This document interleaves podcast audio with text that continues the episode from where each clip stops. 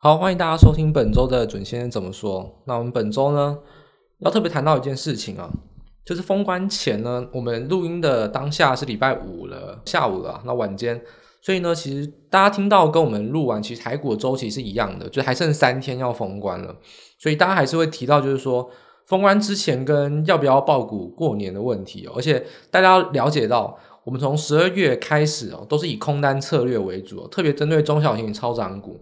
那一月更不用讲了，是完完全全从来没有推荐过多单，多单就只有呃创新高那部分，就跟大家说你要去追技术面强势的，所以但是空单都从来没有是写没有过，推荐持股一直都有空单，所以一月到现在到底空单要不要回补？诶，抱股过年，可能对于很多人来说是到底手中持股就现股部位要不要出掉？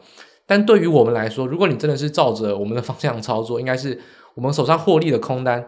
到底要不要抱股过年？是空单的抱股过年也是一种问题哦。那我们答案会是，不管是多跟空都不要。究竟是为什么呢？那其实就在我们今天的详细内容跟大家来说明。由于市场上现在了解到很多人在谈升息，但事实上升息我们早在已经十二月，甚至更夸张一点了。我们在去年的封关前就已经讲了，联准会二零二三年以前不升息绝对是错的。那你现在来看一年后，你觉得我们有没有讲对？所以。我们上周为什么讲说相信华尔街也不要相信费的，就是这个原因。所以华尔街现在在关心什么事是很重要的。我觉得这也是很多台湾媒体根本没有告诉你的事情。现在华尔街已经在讨论缩表，什么时候开始缩？不是，是要讨论缩多少了。你想知道缩表缩多少的话，那我想今天的政治节目非常值得你来听。你很有可能是台湾所有媒体里面第一个听到告诉你实质数据，我们预测缩表到底会缩多少。的一个 podcast 跟一个媒体，那欢迎在正式节目开始之后呢，大家仔细听我的分析。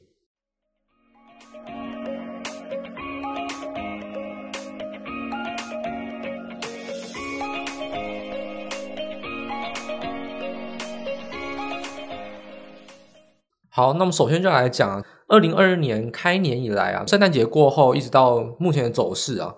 那其实你有感受到说，我们刚才开头就有先提到了，一月我们都是一直在在担忧跟示警哦，而且其实我们从十二月以来，事前提到的每个项目，不得不吹捧自己好不好？就是每个项目都已经成真了。我们先前讲了四五日以前大跌，但是我们说了四五日之前会空单回补，因为真正的精英空军不会想要抱空单过圣诞节，那个时候没有利润可以赚，一定等到圣诞节过后。避险基金的空军才会持续的加码，所以你看四五日之前是不是空单回补？而且在圣诞节前，其实美股还是有反弹，只是说其实是一个弱势的震荡。那等到圣诞节过后，就是说一月啊，二零二年开年以来，美股就真的开杀了。这其实就是从四五日从美国期权部位就可以看得出来，其实法人的机构跟很多聪明的钱都在做这个动作。那另外事前反应就是说，你去看。公布了消费数据，十二月的核心的消费、零售消费竟然是年，竟然是月减。这其实我们都有已经有先讲，在圣诞节当周哦，就是十二月还没有过完嘛，根本不会公布数据。但是已经有第一线消息啊，就直接去问美国当地的人了，就直接有认识的美国人直接问他们了，美国的厂商消费怎么样？就直接讲了，从感恩节一直到圣诞节，就是所谓的一个月叫做圣诞的。节庆的一个消费旺季，但圣诞节当周啊，其实你自己有，如果你是美国人的话，你欢迎去问美国人，圣诞节当周消费到底是好还是不好？明显跟先前相比是非常不好，因为疫情的延伸，再加上很多人还是对未来有一些担忧，所以其实很多消费都仅止于在感恩节过后，大家提前消费完，而且还有一点是，大家很怕货买不到，因为当时塞港问题很严重，也很多提前消费的情形，圣诞节当周的消费。跟圣诞节前一周消费都已经很明显的衰弱，这都是我们在事前都已经讲了，因为这个其实根本不会有经济数据告诉你，因为那个时间都还没有过完，这完全是低线的消息。我们在当周都有先提醒大家，因为供给面的通膨就是塞港的问题很严重，诶，这个塞港问题是对船商自己都不利啊，因为现在美国的政策其实是搞死所有人啊，我觉得还是必须讲啊，不管你对拜登的想法什么，我对共和党跟民主党没有什么党派的。特别的支持，但是我真的觉得拜登在塞港问题跟经济政策上是做得非常差。如果你把所有的船都移出去，然后假装没有塞港，然后实际上连专用港口的船都被影响到的话，像长荣是有专用港口，为什么十二月会不不如预期？就是因为被美国的政策跟搞到，就直接坦白讲了，如果长荣啊这个政策，应该说美国把这个港口，就是说无条件把船排出去的政策，要点名一个一个进来的话，只要这个政策一改变，那货运航运就是抄底了，没有理由货运航运它的运量不上扬，因为明显现在塞港是非常缺，只是说缺到连你合理的运输量都已经下滑。等于说，为什么现在跌？其实是有基本面理由。那是因为现在美国政策是错误的。一旦美国只要把无条件把船排除在海岸线以外，就是说你有专用港口你就走你的专用港口，没有专用港口你要走通用港口，回不到以前那个政策，那台湾的货运航运就是超低了。所以其实有很多的基本面的东西，其实现在发生什么事是有迹可循的。那还有像像升四次的升息，其实我们也是很早前就有跟大家陆续的做很多的共识的提醒，所以。不是说我们反应很快，我也没有来自未来，只是说现在发生什么事情，跟现在很多数据，其实你要仔细的去看英文的报告，去看华尔街的报告，你要有能力、有消息、有讯息可以拿得到。那其实你不用说担心这个问题是很复杂的，因为这个研判都很简单。直观的想都知道答案怎么回事，只是很多人根本没有正视现在到底发生的问题是什么，跟现在这个世界上到底远在太平洋线的另一端，美国到底多乱，他们的问题到底长怎样？所以其实是资讯跟反应都太慢，才会造成好像我们的预测是很准确，等于说是市场上不效率啊。所以说，那我们现在来告诉大家，华尔街在看什么？华尔街现在已经在看缩表缩多少？这边我就可以直接很明白跟大家来提一句话了。就请问大家，你在目前为止啊，你在中文媒体上面，你有看过任何的报道跟你讲过说，华尔街预测升升息要升几次，已经有嘛？有报道了，有告诉过你缩表要缩到多少吗？缩表的步骤是怎么样吗？其实华尔街都已经在做预估这件事情了。那其实中国那边好像有一些零星的报道，但台湾是完全没有啊。那我这边就直接去找外网的报告，跟大家来提醒说。缩表是现在要该担心的事情，因为升息的反应已经反应完了。现在要担心的事情是担心缩表。我们就举九大投行之一啊，就举德德意志银行他们的内部模型啊，这边直接拿他们内部报告，到底他们缩表的预测怎么样呢？在三月的时候会减结束减少呃结束购债嘛，所以说等于说那时候的资产负债表规模会是九兆，接近九兆。那么直接预测了二零二五年呢、大概。会落底到六兆，三年内要把资产负债表砍掉三分之一。那也就是说，其实资产负债表占 GDP 的比例啊，一般来说我们会用这个相对比例，就是说资产负债表除以美国的 GDP，我们会把它当做一个本益比的估值。等于说，如果你资金放水，可是 GDP 没有明显增加，那你股票的本益比就要实际的增加。代表说你实体没有什么明显的增长，可是你资金却放水。对应到股价上的话，你就必须要给它比较高的本益比，这是一个相对来说华尔街比较常用的估值方式。简单来说啊，我这边把白话文跟大家讲，德意志银行的预估啊，缩表呢在二零二五年会缩到正常的位阶，这是预测的。所以说二零二五年本一比就会回到疫情前的水准。现在来看，本一比会下修，但不至于下修的这么快。那简单来说啊，我们就举一个简单的数据，二零二二年底，我们就举近一年好了。那我这边估算过后，帮大家计算过后，二零二二年底啊，大家欢迎在明年十二月三十一号可以去 Pocket 留言，然后来打脸我到底说不正正不正确。我就直接大胆预测，二零二二年底会缩减购债七千到八千亿。所以这一点来看的话，以本一比的估值来看，今年的本一比大概会下修，大概就是七趴到六趴之间。等于就是说，如果你这家公司啊，纵使获利是停止成长的。你的股价合理的股价，我不是说短线上股价合理的估值都会下修百分之六到百分之七，但是反过来说，如果你这家公司是好公司，获利能超过百分之六到百分之七，明年股价照样还是会涨。所以这点大家可以提醒说，这边提到的市场估值下降百分之六到百分之七是非常严重的问题哦。一旦有些公司没有办法成长到这个水平的话，那它的合理估值就该跌。比如说明年对他来说，不要讲什么长期投资啊。任何一个时间点买它都是不对的，所以明年不是随便买随便赚，越投机越赚的行情了。明年要非常在乎的是基本面到底有没有获利，而且尤其是要获利够它的基本面成长，营收成长也要够好。简单来说，至少，你获利或者你带给投行的期待度、产业期待度，至少要有六趴到七趴的提升，否则你明年的股价任何期间点买可能都是套牢，所以这一点就是要大家要特别小心。我这边直接做的警示就是说，我们从缩表的预期来看，无论是长线三年内要缩三分之一，或者明年一年内大概要缩六趴到七趴，这我自己估算过后，那你都要特别小心的一件事情。如果明年全世界是没有成长的，那全世界的股市就要跌百分之六到百分之七。那大家可以想想看，今年涨了多少？跌百分之六、百分之七其实并不多，但是对于很多个股来说，目前不只是高过于合理价，它连合理价都还要再下修的话，那这个修正就可能不是大家想象中的这么简单。所以这个基本面上的估值哦，我们必须要说，这个修正明年哦还不会来的这么这么严重，二零二四年、二零二三年才是真正最严重的时候。但二零二二年一定要特别小心，就是说弱势的股票，或者说比较。基本面没有这么好的股票啊，那已经会落后大盘了，甚至会有下跌的现象。相对来说，如果是好公司的话，明年绝对还有涨升的机会。但是这句话好像听起来在讲屁话，但我就直接讲了，二零二三年跟二零二四年很有可能你再好的公司都很难涨。所以你知道分得清楚，我们现在讲缩表到底缩多少的差别哦。这点是最新的报告啊，就是提供给大家。我们现在华尔街已经都在看缩表要缩多少。大家都已经在做模型的估算了，所以以最新数据来看，你可以抓一下明年的公司啊，不要去买投机的公司，也不要去买获利相对来说现在本益比很高的公司哦。而且除此之外，合理估值就是说，假设这样股票你觉得很合理，但是它至少要有六趴到七趴以上的成长，你才值得去买它。所以明年的选股哦，基本面非常非常重要，跟今年这种跟二零二一年这种疯狗流。这种技术筹码当道是不一样的，这点要从缩表上的数据，大家一定要特别特别的小心。这是我们本周花比较长、比较多的时间，一定要特别跟大家警示一个事情：明年没有溢价能力的厂商，毛利率没有办法提升的厂商，或者它营收没有办法暴增的厂商，只要任何一个环节有出错，造成它获利没有办法有明显的提升，很有可能明年但股价是不太可能会动，甚至还有可能持续下跌的。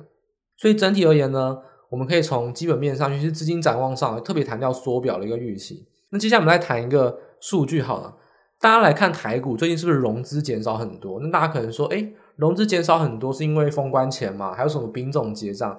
诶，我真的不懂。我其实我根本没有碰过丙种的，我还特别去问了一下那些人，想说，真真的有人会用丙种？丙种是违法的，不是吗？那真的会用丙种去借钱吗？好吧，真的有好了。可是我听到的消息啊，就是从黑白两道一些比较小道消息，明明丙种结账不是早就结账了吗？好像我记得他们都是说一月一开年就已经要准备结账了，好像跟最近影响不太大。所以我觉得融资来看，那我们来看一下美国好不好？美国的融资啊也有公布数据啊，就是 FINRE NRA 公布的融资余额数据。那大家来看。为什么要看这个呢？因为大家知道融资并不是一个坏事情哦，融资本来就是合法的工具啊。而且简单来说，资金泛滥嘛，还记得我们一年前封关前我们说的二零二一年的三大主轴，二零二一哦，不要记错，我们在二零二一年的一月讲二零二一年整年的三大主轴，大家可以回去听，我不怕大家检视，我到时候讲了三大主轴是坚定多头、大多头，而且越投机的商品越赚。然后第三个就是你要敢买，你不敢买的股票。就像长荣十五块，阳明十块，你认为那什么鬼？它股价就涨到变得跟鬼一样。二零二一年的操作主轴是那三个。那二零二二年封关以前啊，我也要来讲，我认为二零二二年的操作主轴就是二零二二年啊，绝对不是大多头，会是一个相当难熬，而且是一个缓涨的一个年度。但还是我觉得整体市场还是会缓涨的。但是现在下跌呢，也不会马上，因为看好明年年底会缓涨，所以马上就要反弹。明年的走势会是相当难熬，会有很多缓跌跟很多缓涨，而且个股之间因为资金减少的关系哦，所以不太会有全面喷发的现象，所以越投机越赚不太可能发生。所以二零二二年会给大家三大主轴，第一点就是不再会是大多头，会是呈现这种缓涨缓跌。然后整体是明年趋势应该会是微幅缓涨，这是第一点，就是大盘跟整体气氛的走势。第二点就是选股上来说，绝对不是越投机越好，明年一定是要选基本面，就对应到我们刚才上一段讲的实质获利，或者说你现在没有获利，但是你的营收成长要带给大家给你足够的预期，明年的基本面选股要非常的严苛，莫名其妙的股票明年是很难涨的，莫名其妙要涨需要资金，但是明年资金是正在缩水的。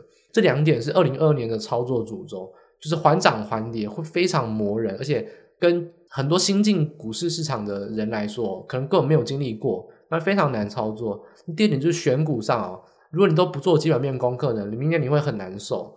明年一定是考验基本面功力的人，因为不再会有疯狗流，一定是谁基本面好。谁就会有法人的资金慢慢慢慢的缓涨垫高，明年的走势会是这样子，所以不要奢望暴涨的获利，也不要奢望明年会暴跌。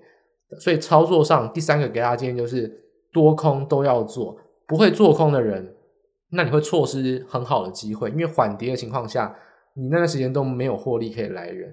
纵使说你是空手也好，那你也要分得清楚什么时候是该看空的，所以多空都要做，是给大家二零二二年的第三个建议。所以帮大家总结一下，二零二二年呢、啊，三大要件。简而言之，大家可以精选这一段。这一段呢，你可以放在明年十二月三十一号来检视我说的对不对？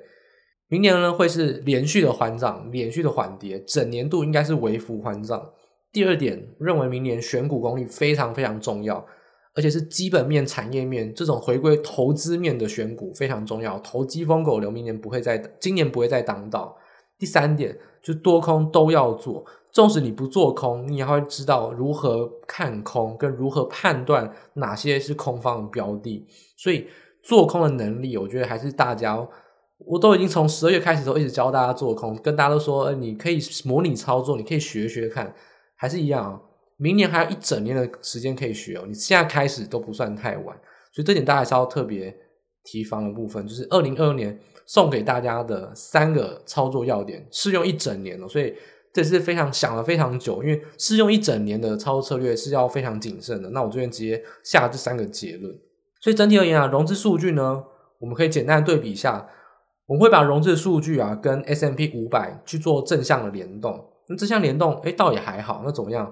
我们就把它取，要么取对数，呃，做一些数学操作，取对数，不然就取一阶差分，那就是取。年增率哦，都这是一些数学操作啊，但是就是金融跟财经专业上啊，会因为习惯上去做这些东西，会让这个数据上会比较美观啦，数据上看起来比较像是人类可以理解的，比较直观的理解。那简单来说啊，大家就可以去看我们官网图，好不好？所以一样，口头讲这些东西太专业了，我就不浪费时间讲。简单说，要么取对数，要么取一阶差分，就是取年增率。大家可以直接去看官网的报告，看我提供的图。去把 S M P 五百的年增率跟 FINRA 融资余额的年增率去做对比，会发现其实从疫情，就是从自从发生 QE 以来是高度联动。大家要知道一件事情，FINRA 的融资余额年增率已经在二零二二年以来开始下跌了，代表说股市下跌是合情合理的。那什么时候会止跌，并不是融资减少啊，是融资跟去年一年比减少。所以很有可能今年呢，就会是这种比较连续的缓涨缓跌，很难再涨的现象。因为年增率的高档，可能大家可以理想到一件事情，就是说去年什么时候美股大涨，涨最凶？去年十二月跟去年的七月到九月那一波科技股的飙升。在这之前呢、啊，可能美股呢都会是相对来说比较震荡压抑的。那要涨的话，可能都是零星表现，不会整体市场涨。所以这点是从融资余额数据啊，大家可以去看我们报告提供的图片啊，那可以看得比较清楚。所以最后要给大家一个国际盘势的小结，所以说综合以上的资料，我们刚才有讲非常长期的，因为毕竟这是封关前的最后一集了嘛，所以不免俗，我要提供给大家，我觉得二零二二年的操作三大要点，那是长期的。那我回归到短期，短期呢要面临到什么事情？第一个哦，我们在今年过年的时间点哦，非常的也不能说非常不好了啊，不好我们等下再讲，就是说有点不太对台股不太友善的地方在哪边呢？今年美股我们过年比较早，所以我们财美国的财报季啊才过到三分之一哦，还有三分之二还没有过，可是我们就要封关了。等于说科技类股都压轴嘛，科技类股的财报季财报公布会在我们休市的时候公布哦，这是第一点。第二点是还有一些事情，就是我们一封关，礼拜三、礼拜四马上要 FOMC 会议哦，那所以也有可能会有一些呃 Fed 或者说包围的一些警示，所以今年的过年呢、是。对于美股来说，刚好是消息面的旺季哦，就是我们我们说圣诞节的时候是消息面的淡季，不会有多空的讯息啊。先不管多还是空，就消息面本身的讯息就很少。但是在今年的休市期间，美股的消息面讯息非常多，而且还会偏空反应。我预测是偏空反应了，所以这情况下的话，我就会觉得大家不要抱股过年会比较好。当然，如果是长期持有的话，我觉得那你就不要管我，因为我这边都在讲中短期的策略。如果你抱股过年的话，如果是纯股族，那就不要问我。那纯股族，你跟，我的节目对你来说，也是只有长线会有帮助，中短期对你来说你都没有影响。但如果你是要做价差操作，只要你的获利目标是价差，都建议你不要抱股过年哦。而且在我现在来看哦，美股呢会有一些止跌反弹，让你造成好像封关前有赌一把的心态。我觉得后面会讲到台股也会有。封关就今天急跌嘛，礼拜五急跌，下周三天应该会有反弹，而且会有有一些震荡的支撑，不太会跌破，让你有赌一把的心态。但就是这个赌的心态，很有可能让你位阶上跟基本面消息一样都错失了，因为回来之后可能会风云变色，就是一堆美国消息出来，原本的强势股根本不是强势股，原本多或空行情都已经有很大的转变。那你现在说你要做短线操作，做价差操作，可是呢，你又隔了一个过年，然后回来之后呢，完全涨得不一样。那这个其实就很违背你进场的理由啊。所以我觉得，只要你的目的是价差操作，那都不要抱股过年了。不管是空跟多都一样。就就像我们一月到现在啊，都是以空单为主的话，那就直接会把空单的部位获利了结出清了。这是我们本周的标题，空单也不会留。我们今天有进场抢反弹，那一样。收官以前，想尽办法，不管停一停损都要出。这就是我对于大家，如果你的心态是做价差，过年之前哦都全出。那另外一个，为什么过年之前要全出？反过来就是说，你过年回来会不会追高，或是会不会杀低？大家习惯一件事情，你去看武汉病毒疫情一开盘开在哪边，当天收盘收在哪边，然后呢后续跌到哪边？一开市的第一天哦，再怎么反应都一定反应不足。台股就是这么没有效率的市场。所以，就算美股好了，你休市期间，你过年的时候呢，没事晚上初一、初二打麻将的时候呢，上个厕所看一下美股，我知道涨，我知道它跌。你回过头去看台股第一天反应，就算每个人都知道会涨，第一天一样会是开得不够高，然后呢会暴涨到最高。如果我们预期啦，应该会是比较震荡走弱，大家都知道要走低，但是呢，一定台股呢会开得没那么低，然后呢后续慢慢的才反应跟联动，台股一定在开市之后反应不足。这是为什么？我建议大家，如果你是要做价差交易，就干脆不要留仓，不要过到过年了。因为你回来之后呢，既然反应不足，那个时候你再去做追价，不管追多或追空，都还来得及。所以这点是大家给大家在封关前操作上的一个建议啦。我觉得不管多跟空啊，只要你是做价差，都不要留仓了，都不要抱股过年，多空都一样。那我以自己我本身而言啊，就一月我从来没有，就是提供给大家讯息是这样子啊，一月实际上操作上啊。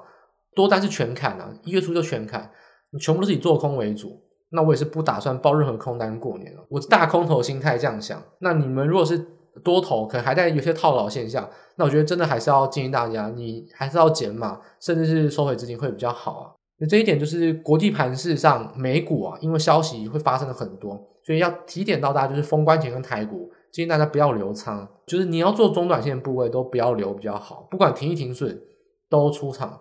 那把这个价格留到开市之后呢，再做决定。功课可以慢慢做，但是动作你可以在开市之后呢，再去做追多跟追空。这点是提供给大家的。所以这点就是在美股啊，为什么只要台股呢？就是因为美股会影响到我们封关的操作，这边可以特别提供给大家。那当然我们在那个报告啦，就是说文字的报告，大家去看的话，我们这边 podcast 就不再多提了，因为我们的指标还是一样，好用指标一直用嘛，一样去看 QQQ。一百日均线跌破了之后反压，你就知道问题大了。所以还是一样告诉大家，一百日均线是华尔街都在看的。你是台湾人，你不懂，但是我已经跟你讲华尔街在看了。你听我的节目，你要懂华尔街的消息。我告诉你，他们实际上在看什么。相信我，一百日均线跌破，很多的法人不是减码而已哦，很多投资资金是在追空哦。所以一百日已经是反压，而且是一百日均线是下弯的话，后续呢？美股啊，不但是你说急跌会有反弹，但是反弹之后呢，都不会有回升，更不用讲创新高。这点就是要提提供给大家。我们在去年的时候一直在讲，涨多会有修正，修正之后我们要判断是反弹、回升还是创新高。那去年的答案通常都是回升跟创新高，所以你买股票死都不卖，一定会解套。但明年、今年就不会是如此哦，大家要特别小心。而且要小心一件事情，就是说。我们在二零二一年都讲涨多修正，抱歉，现在这个行情不叫修正，就叫跌破，它就是跌破，由多翻空啊，由大多头翻为就是中期的空头，要转为一个横向震荡，要走一个缓升的格局，不再走急升，这个叫做跌破，这个叫行情整个架构的重要转捩点的转变，这个不叫涨多回跌，这个叫做直接叫跌破了，所以这是一个行情重要的转捩点，所以不管你去看 QQQ。你看 S M P 五百一百日均线，还是去看比特币，也是在今天四万点跌破。那特别小心的一件一件事情就是说，还有像罗素两千，我们也讲了，二零二一年守了八次的低点，诶，跌破了。我们一直在讲，然后这种好用指标一直用，现在还是持续试用。只要有反压，那你就知道过年期间啊，你就看着这些指标就好。美股我们不用管说什么炒作什么股票，你也不用太在乎说到底费了解读什么，你就直接看这些指标就好了。一百均线有没有站回？罗素指标有没有站回两千一百三十点？比特币有没有站回四万点？过年期间你在打麻将的时候看了一下手机，都发现没有站回。那抱歉，在开市之后回来哦，行情不会好到哪边去。所以这点就是大家要特别去关心，就是美股的指标还是一样可以持续的利用。我们一样都是看那几个好好用指标，就是一直用，一直把指标换来换去，那你根本就没办法追随嘛。这几个指标我们都已经用了两到三个月了，那还是可以持续的关注。所以这点就是，如果你过年期间要看美股，就看这四大指标：比特币、纳斯达克跟罗素两千。这点提供给大家在国际盘市的部分。好，最后我们来讲一下台股哦。上礼拜我们预测最重要的结论就是说联动国际股市嘛，所以本周终于有联动了。第一个，上市跟上柜终于一起下跌了，所以这点我们有符合就是这个联动的预测，而且国际股市也是因为在。破底下跌嘛，所以台股也是跟进补跌，有达到我们预测，就联动国际股市，对于台湾来说绝对是好事情哦。联动国际股市，而且把资金严重扭曲的架构去做一个改善是好事情，但要特别小心一件事情哦。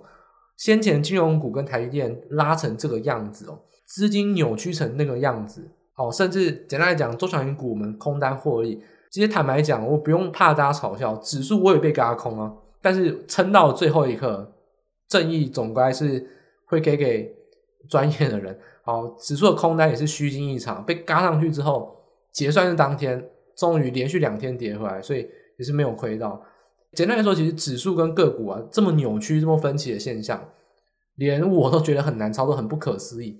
如此扭曲，那行情要回归正常，那就要花比较多的时间。所以不要觉得说，好像止跌之后呢就会反弹。止跌之后还够有你受的，因为先前的行情真的扭曲的太严重了。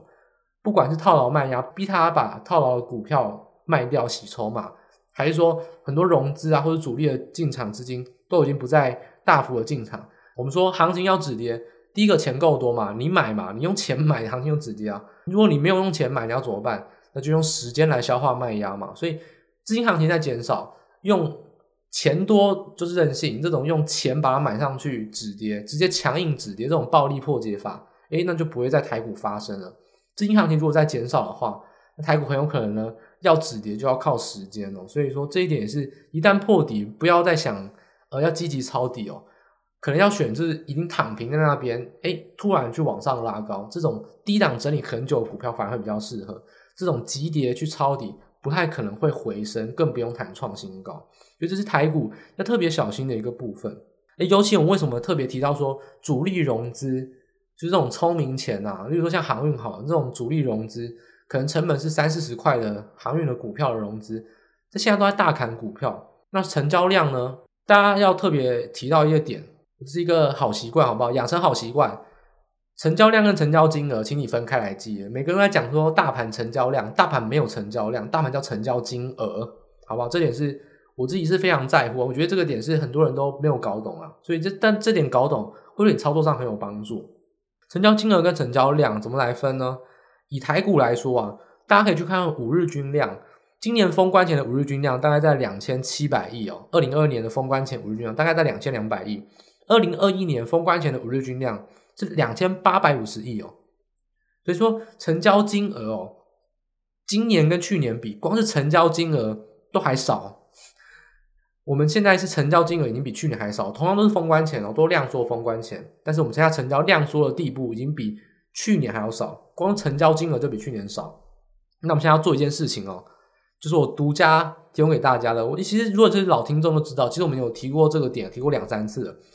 成交金额要怎么还原成成交量？因为大盘只有成交金额啊，你可以做一个很简单的估算，直接把指数还原回去。如果我们把股价指数现在一万八，去年封关前指数大概在一万六，我们把这个还原回去的话，其实实质的成交量哦，大盘的实际成交量比去年封关前足足少了百分之十六，是少了百分之十六。所以这个成交量不只是成交金额缩，实质的成交量缩的非常非常多。说了衰退十六趴，不要怀疑说融资为什么在最近大减，因为很多聪明钱已经在砍股票，他就是做到这一波为止，后面呢他就要去炒一些呃平地一声雷，然后呢去低档补涨一些股票，但那种股票不会有大幅涨升的空间，他的钱绝对用不完了，所以融资在现在大砍，一定是主力融资，因为还没有到融资断头的地步，那更何况成交量减少，也可以看到，就是说其实很多聪明钱。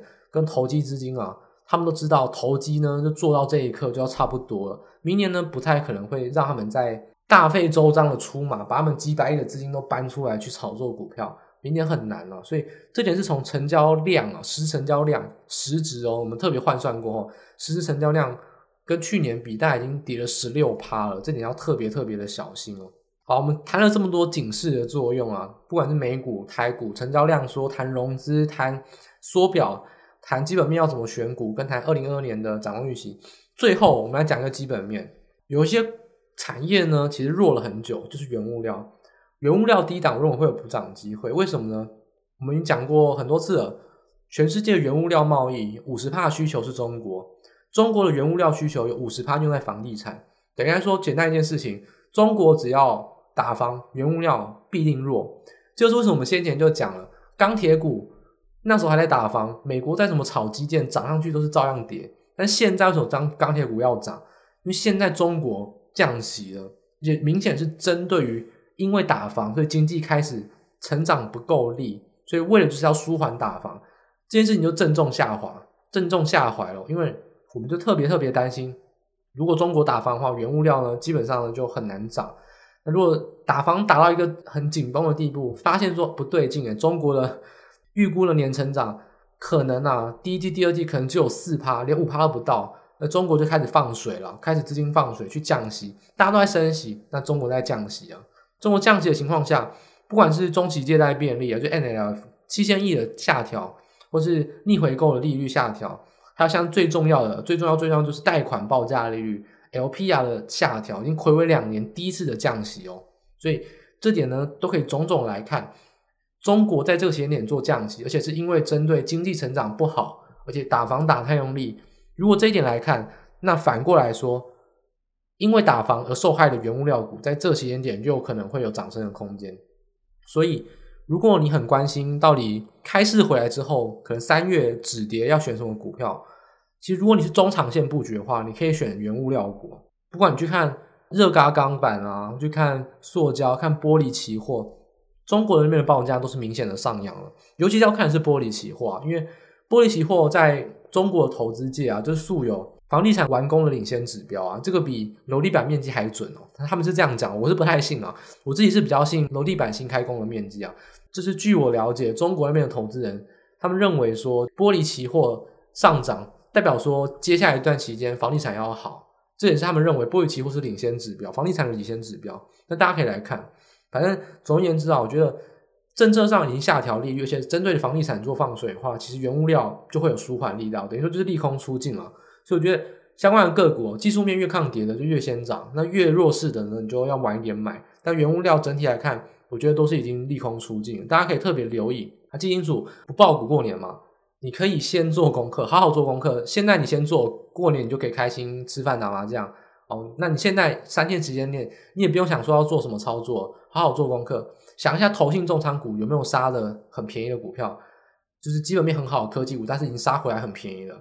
我想一下低档被低估很冷门的原物料股，或者说相关的散装航运，有没有一些其实技术面很抗跌，其实有准备要发动的，你都可以是在开市之后第一波去抢的股票。